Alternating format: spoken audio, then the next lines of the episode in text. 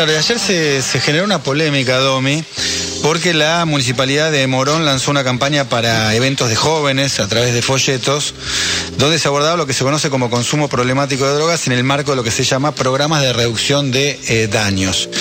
¿Qué dicen los folletos, que fue lo que generó la polémica? Bueno, por ejemplo, dice, toma poquito para ver cómo reacciona tu cuerpo al referirse a la cocaína o aconsejan elegir las flores de marihuana antes del llamado prensado, ¿no? Un poquito esto generó el debate público de la dirigencia política. Pero, ¿de qué hablamos cuando hablamos de reducción de daños? Se lo vamos a preguntar a Pablo Zimmerman, que es docente e investigador de la UBA y a quien tenemos en línea.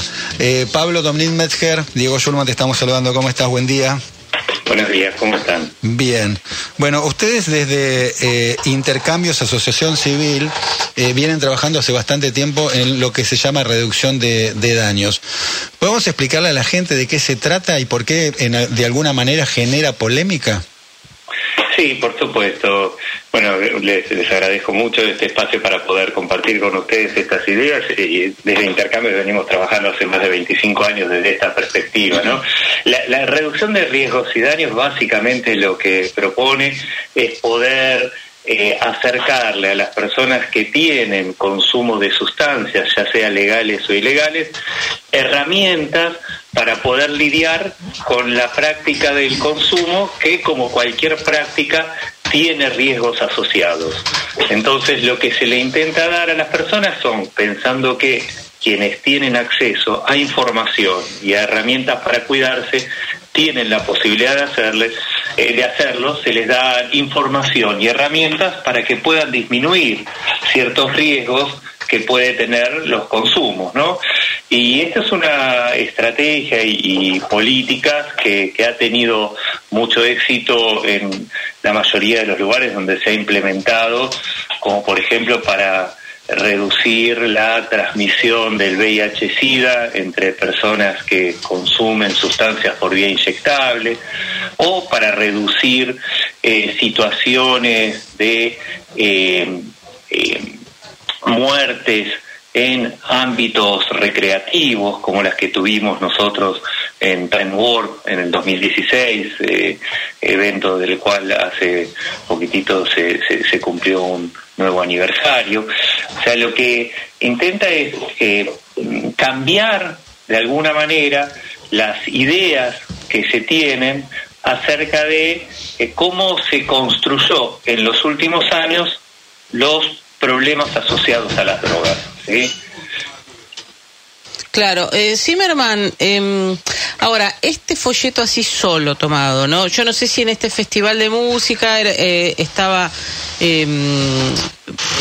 chequeado o no que sea un lugar donde se sepa y tenga el conocimiento que hay, hay mucho consumo de drogas o es un evento donde hay un, un, un, universo muy diverso de, gente, así solo. no puede pensarse también que por ahí es una invitación de alguna manera o es una bala a consumir drogas? En principio, bueno, por supuesto que eh, entiendo que esta era una campaña dirigida a personas que consumen, ¿no? Eh, de cualquier manera, es raro que una persona que no está pensando en consumir porque le digan que consuman eh, mmm, no sé, flores y en lugar de prensado, vaya a consumir por eso, ¿no? Es, es como pensar que eh, por distribuir preservativos para prevenir infecciones que pueden transmitirse por, por vía sexual, eh, las personas van a tener más relaciones sexuales, ¿no? O sea, no, en general esto no actúa como promoción. Entonces el, el, folleto también puede generar lo inverso, por dar el folleto el que consume y por leerlo no va a dejar de consumir eh, mucho o poco, o prensado eh, con flores. No, puede ser una herramienta que puede tomar en cuenta o no, ¿sí? Eh, como cualquier información, eh, nosotros creemos que cualquier consumidor de sustancias, ya sean legales o ilegales, tiene derecho a poder conocer esa información para poder cuidarse. Y la experiencia muestra que, que muchas personas eh, toman medidas de cuidado, ¿no? De, de hecho, en muchos países eh, se ha bajado, por ejemplo, la, transmisión del VIH entre personas que consumen sustancias por vía inyectable en números eh, eh, enormes. para dejar de ser esto una causa de muerte de un montón de personas cuando el VIH estaba asociado a la muerte, hoy ya no es así, porque las personas cuando les proponían que no compartan, por ejemplo, el material de inyección y les daban jeringas, a pesar de lo que se creía de estas personas, querían cuidarse. Quizás no podían o no querían dejar de consumir, pero sí querían cuidarse en relación a otras cosas. Ahora, y esto hay, una experiencia concreta, ¿no? De, intercambios en, en, el Bronx, en Estados Unidos, tiempo atrás, respecto a esto que estás contando de las jeringas. Eh, sí, eh, bueno, eh, más que una experiencia de intercambios, tiene que ver con un proceso de formación que, que, en lo personal tuve. digamos, yo, digamos, además de, formarme acá en Argentina, tuve la posibilidad de conocer distintas experiencias alrededor del mundo donde esto era implementado y donde los números, ¿sí? Eh, mostraban la eficacia de, este tipo de intervenciones, pero nosotros incluso acá en, Argentina hemos tenido eh, distintas experiencias de trabajo desde esa perspectiva que si se hubiesen tomado a tiempo y de manera gubernamental a gran escala, hubiesen evitado que muera toda una generación. Eh, hoy las medidas de reducción de daños están avaladas por todos los organismos de Naciones Unidas, eh, ya sea por la Organización Mundial de la Salud, por eh, UNICEF, por eh, lo que es el programa de Naciones Unidas contra las drogas y el delito, por el programa conjunto de Naciones Unidas para el SIDA, que recomiendan que este tipo de intervenciones se, se apliquen en las políticas de drogas de, de todos los países, ¿no? Eh, porque han mostrado que son una medida eficaz. Nosotros tenemos un problema de base que tiene que ver con eh, cómo eh, muchas veces se construye el problema de las drogas y que hace que distorsionemos concepciones que se tienen acerca del problema. Hoy escuchaba, por ejemplo, una declaración en el programa de ustedes que pasaban ahí en el informativo donde decía la droga mata. ¿no? Eh, yo creo que esta concepción de la droga, ¿sí? Lo que intenta es homogeneizar o hacernos pensar que la droga es algo único y cuando las drogas son muy distintas, tienen efectos muy distintos, en las distintas personas afecta de manera eh, diferente. Y por otro lado, yo les puedo asegurar que la droga en sí misma no tiene poderes mágicos que se apoderan de las personas, ¿no? En general tiende a dar, eh, se le tiende a dar a una sustancia que si muchos de nosotros la vemos en un lugar, podemos confundirla con otra sustancia blanca y no nos va a atrapar, no nos va a matar, ¿no? Entonces, eh, yo creo que, que, todas esas construcciones que, que se han hecho a lo largo del tiempo para poder demonizar ciertas sustancias en detrimento de otras, ¿sí? creo que, que hace que a veces las intervenciones o este tipo de, estrategias llamen tanto la atención. A mí, honestamente, me llama tan mucho la atención que, que esta noticia esté en el centro de la información, que de alguna manera agradezco porque nos da la posibilidad de, aclarar. Eh, algunas percepciones y concepciones falsas que se tienen acerca del problema. Ahora, Zimmerman, eh, dentro de este control de daños o de, consumo responsable, es cierto que también dentro de estos programas muchas veces se hace que, que, se les ofrece eh, controlar el tipo de droga eh, que se pueda llegar a consumir, por ahí con algún este, reactivo químico para ver si es una droga que está demasiado adulterada, que, que puede que puede generar, en, sentido de esto que dice, probar de a poquito despacio por si puede ser algo que, que esté demasiado adulterado. Mira, Dominique, yo les, les propongo a ustedes y a todos los oyentes que podamos pensar a las drogas, ¿sí? No como las ilegales solamente. La diferencia entre las drogas legales o ilegales no tiene que ver con el efecto que produce a nivel del organismo ni, ni, ni, ni a nivel del sistema nervioso central. ¿Está bien? Entonces, posiblemente la mayoría de los oyentes, y ustedes también, tengan alguna experiencia con alguna sustancia, como por ejemplo el alcohol, que sabemos que es socialmente consumida. ¿sí?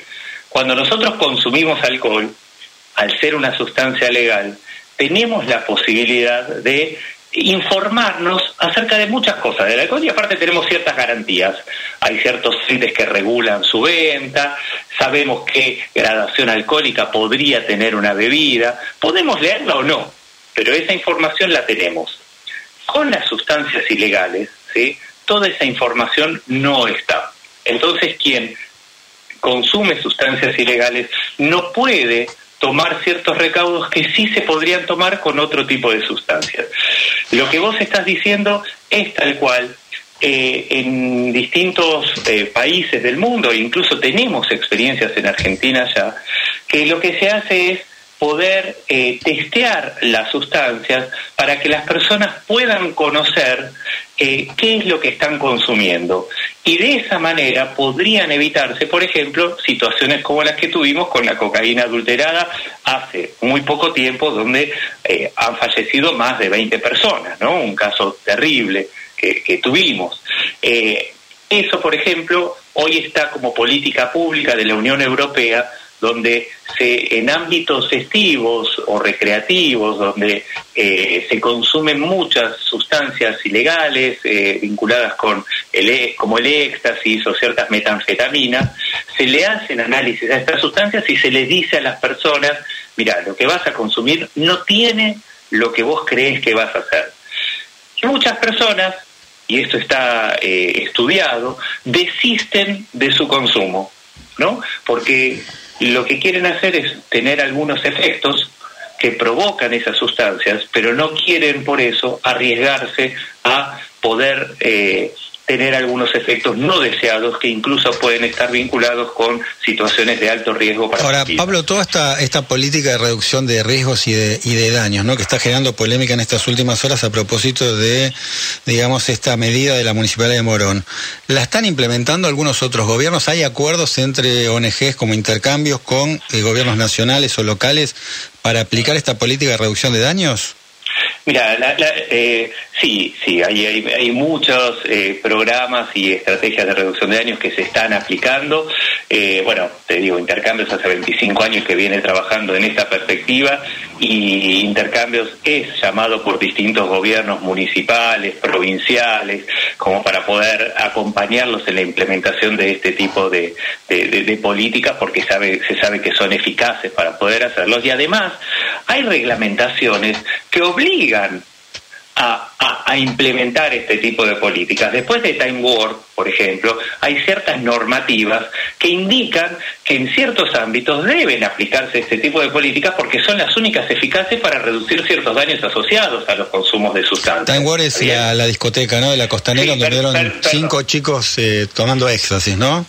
Eh, sí, no murieron por, eh, por, el consumo de éxtasis, murieron por otras causas que tienen que ver con la falta de provisión de, agua, ¿no? cosa que hoy estamos teniendo. Hoy nosotros estamos recibiendo, al, ser un referente en el tema, muchas personas que consumen a esos lugares se comunican con nosotros para denunciar que les cortan el agua, que solo pueden tener acceso a agua pagando 500 pesos una botellita, y son personas que quieren a pesar del consumo que, están haciendo de ciertas sustancias que causan deshidratación, querrían tener acceso al agua para poder cuidarse. Sin embargo, de manera criminal, les diría, les cortan el agua y no tienen acceso a eso y tampoco hay organismos de control que estén haciendo bien su trabajo porque eso no debería suceder.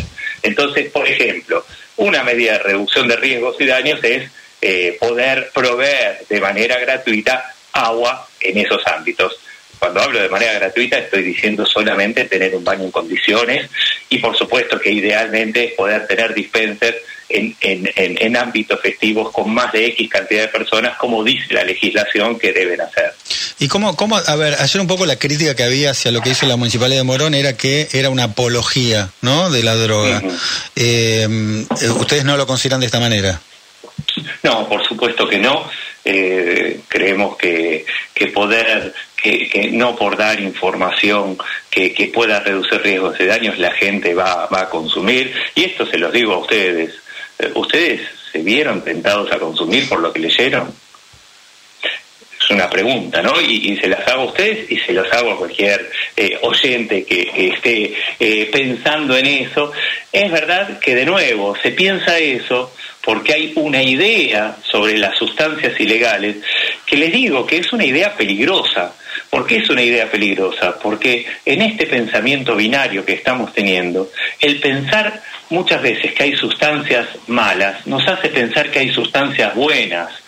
Y esas sustancias buenas, ¿sí? Uno tiende a consumirlas en exceso, como nos pasa muchas veces con muchos medicamentos que los autoadministramos en exceso y provocan, ¿sí? En el mejor de los casos, resistencia a ese medicamento y en otros casos pueden causar desde úlceras a otras patologías mucho más graves. Eh, bueno, y, a veces incluso esto pasa hasta con los recetados médicamente, como ha pasado con la epidemia de fentanilo que tienen en Estados Unidos, que es un problema generado por los medicamentos, que son drogas también, ¿sí?